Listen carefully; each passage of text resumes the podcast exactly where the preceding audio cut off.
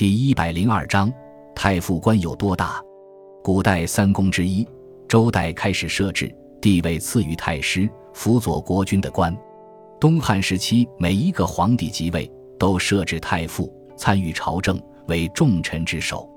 后世多以他官兼领，为优待大臣之荣誉衔，并无执事。明、清两代则以太傅、太师、太保作为赠官加衔之用，不是实职。还有历代称辅导太子的官为太傅。